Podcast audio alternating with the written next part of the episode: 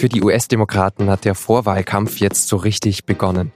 24 Bewerberinnen und Bewerber wollen 2020 Donald Trump herausfordern und ins Weiße Haus einziehen. In Miami haben sie am Mittwoch und Donnerstag zum ersten Mal in zwei lange erwarteten Debatten miteinander diskutiert. Wer konnte dabei überzeugen und mit welchen Argumenten? Darüber spreche ich gleich mit US-Korrespondent Thorsten Denkler. Mein Name ist Vincent Vitus Leitgeb und Sie hören auf den Punkt.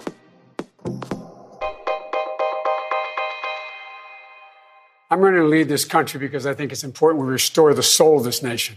This president has ripped it out. Joe Biden will den USA wieder ihre Seele zurückgeben. So sagte er es am Donnerstag in seinem Schlussstatement. Trump habe diese Seele rausgerissen. Er habe Rassisten mit normalen Bürgern gleichgesetzt, Diktatoren hofiert und Verbündete vor den Kopf gestoßen. Und mit dieser Botschaft ist Biden bisher sehr erfolgreich. Alle Umfragen sehen Obamas früheren Vizepräsidenten weit vor den anderen demokratischen Bewerberinnen und Bewerbern. Aber die guten Umfragewerte haben natürlich noch eine andere Seite. Genau deshalb wollen sich eben auch die anderen Kandidatinnen und Kandidaten gegenüber Biden profilieren. Ein Angriff auf ihn kommt zum Beispiel direkt vom kalifornischen Abgeordneten Eric Swalwell. Der ist selbst erst 38 Jahre alt und kritisiert den 76-jährigen Biden. Er sei sechs Jahre alt gewesen, als Biden zum ersten Mal Präsident werden wollte. Damals, vor 32 Jahren, habe Biden gesagt, dass es Zeit für eine neue Generation wäre und hat natürlich sich selbst gemeint. Jetzt müsse eben Biden selbst an eine neue Generation übergeben.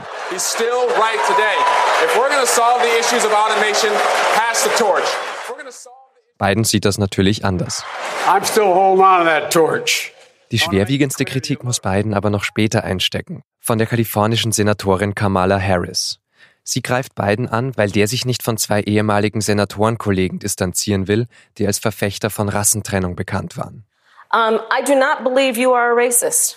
But I also believe, and it's personal, and I was actually very, it was hurtful to hear you talk about the reputations of two United States senators who built their reputations and career on the segregation of race in this country. Harris erzählt dabei auch von ihren eigenen Erfahrungen mit Rassismus und der Segregation. Und zu der Debatte ist jetzt Thorsten Denkler in New York am Telefon. Thorsten, wie sind denn jetzt die Chancen von Kamala Harris gestiegen? Kamala Harris hat es geschafft, sich ähm, aus einem Umfrageloch, glaube ich, herauszuarbeiten. Also ob das in Umfragen sich niederschlägt, muss man natürlich nochmal sehen. Aber sie hat einen großen Eindruck hinterlassen äh, in dieser zweiten Debatte am Donnerstagabend, weil sie es geschafft hat, äh, Führungsqualität zu beweisen. Sie hat ähm, äh, war sehr resolut, sehr stark und äh, hat ihre Themen, ihre ihre Argumente auf den Punkt gebracht und hat Joe Biden ganz schön schwitzen lassen, muss man sagen, den demokratischen Frontrunner im Moment, weil sie ihn mehrfach ähm, ordentlich gestellt hat. Viele waren ja auch gespannt auf seine Themen. Hat Biden denn frische Ideen davor gebracht? Eigentlich nicht oder leider nicht. Also Biden ist ja im Moment weit, weit vor allen anderen der Umfragekönig unter den demokratischen Bewerbern, aber er ist eben auch 76 Jahre alt und das hat man auf der Bühne tatsächlich auch gesehen und auch gemerkt dass er nicht der Jüngste im Feld ist. Und die Grundidee von beiden scheint eigentlich nur zu sein, er kann Trump schlagen, das wird ihm abgenommen und ansonsten macht er einfach, einfach da weiter, äh, wo er mit äh, Obama aufgehört hat, unter dem er ja Vizepräsident gewesen ist. Ähm, keine wirklich neuen Ideen, keine neuen Ansätze. Da wirken die anderen Kandidaten deutlich frischer, auch progressiver tatsächlich. Und irgendwie scheint die Partei sich danach zu sehen, äh, mehr Mut zu haben, äh, mehr Veränderungen zu wagen, als es ähm, bisher der Fall war. Kannst du das an einem inhaltlichen Beispiel vielleicht festmachen, wo die anderen Kandidatinnen progressiver waren? Das fängt schon mit der Krankenversicherung an. Da gibt es äh, einige Kandidaten, die sich eine Krankenversicherung, eine einzige Krankenversicherung für alle wünschen, ähm, die staatlich finanz mitfinanziert sein soll. Biden gehört zu den Kandidaten, die nicht bereit wären, ihre private Krankenversicherung aufzugeben, um in ein staatliches System zu wechseln. Es sind viele andere Kleinigkeiten, äh, sei es Bildungsfragen, äh, Wirtschaftsfragen, wo er eher so den Mittelweg geht, auch wenn es um Klima geht zum Beispiel, eher äh, versucht alle Interessen abzuwägen und die Interessen in den USA sind halt dummerweise oft die stärksten, die von den von der Industrie kommen, von der Wirtschaft kommen und dort am ehesten auch gehört werden. Und das ist das, glaube ich, was andere Kandidaten auf jeden Fall ausschließen wollen. Sie wollen eher die die Macht des großen Geldes brechen und da ist Biden nicht auf ihrer Seite. Sind diese anderen Kandidaten oder die anderen Kandidatinnen, die dann eben linker sind, sind das eben Bernie Sanders und Elizabeth Warren, die sich da auch durchsetzen könnten?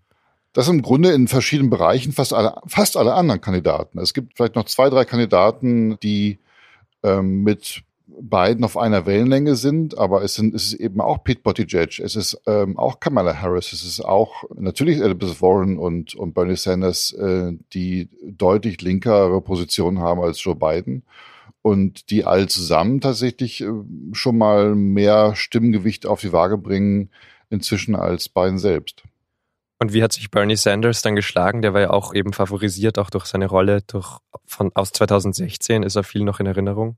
Er ging ja in die Debatten rein, weil er äh, sozusagen Nummer zwei in den Umfragen ist. Aber er wirkt doch auch ein bisschen aus der Zeit gefallen. So ein bisschen wie Joe Biden selbst auch. Also alt, dazu aber auch noch sehr äh, sag mal, verbiestert ein bisschen. Also ist eben nicht mehr der große Herausforderer von Hillary Clinton, der es dem Establishment mal zeigt, weil das versuchen gerade fast alle anderen Kandidaten auch, sondern er ist halt dann einer von vielen Kandidaten mit einer linken Position, die das, damit versuchen, die Präsidentschaftskandidatur zu gewinnen. Aber er ist eben nicht mehr der Einzige im Feld, der es versucht. Und er versucht es halt eben auf eine sehr radikale, sehr revolutionäre Art, sehr laut, auch am Debattenabend ich bezweifle, dass das auf Dauer funktioniert für ihn.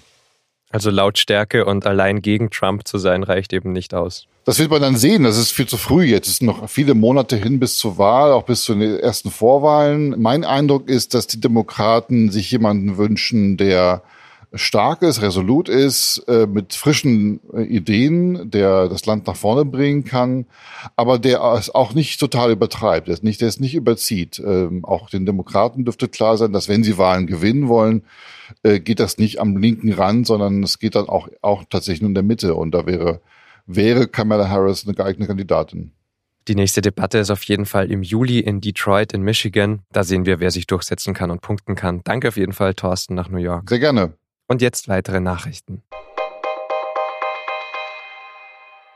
Beim G20-Gipfel in Osaka hat die Europäische Union gefordert, dass die G20-Staaten stärker gegen die Klimakrise vorgehen. Die Abschlusserklärung dürfe beim Klimaschutz nicht hinter frühere Gipfel zurückfallen. Gegen strengere Klimaziele stellen sich neben den USA inzwischen aber auch Brasilien, Türkei, Saudi-Arabien und Australien.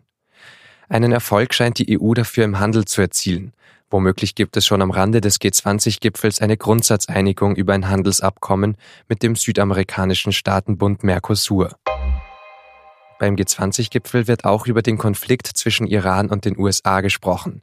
Wichtiger dafür ist aber wohl ein Treffen in Wien.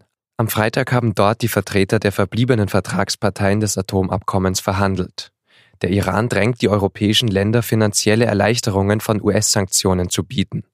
Sollte es bis zum 7. Juli kein neu geregeltes Abkommen geben, will der Iran eigenen Angaben zufolge Uran wieder höher anreichern.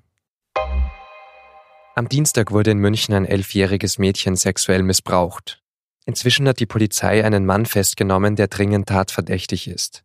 Am Freitag hat ein Richter einen Haftbefehl gegen ihn erlassen. Der 43-Jährige soll aktuell aber in einer psychiatrischen Klinik untergebracht sein. Der Mann ist achtfach vorbestraft. In sieben Fällen ging es um sexuellen Missbrauch von Kindern, um sexuelle Nötigung sowie den Besitz von Kinderpornografie. Wieso der Umgang mit solchen verurteilten Straftätern und ihre Wiedereingliederung in die Gesellschaft so schwer ist, ist Thema in der SZ vom Wochenende.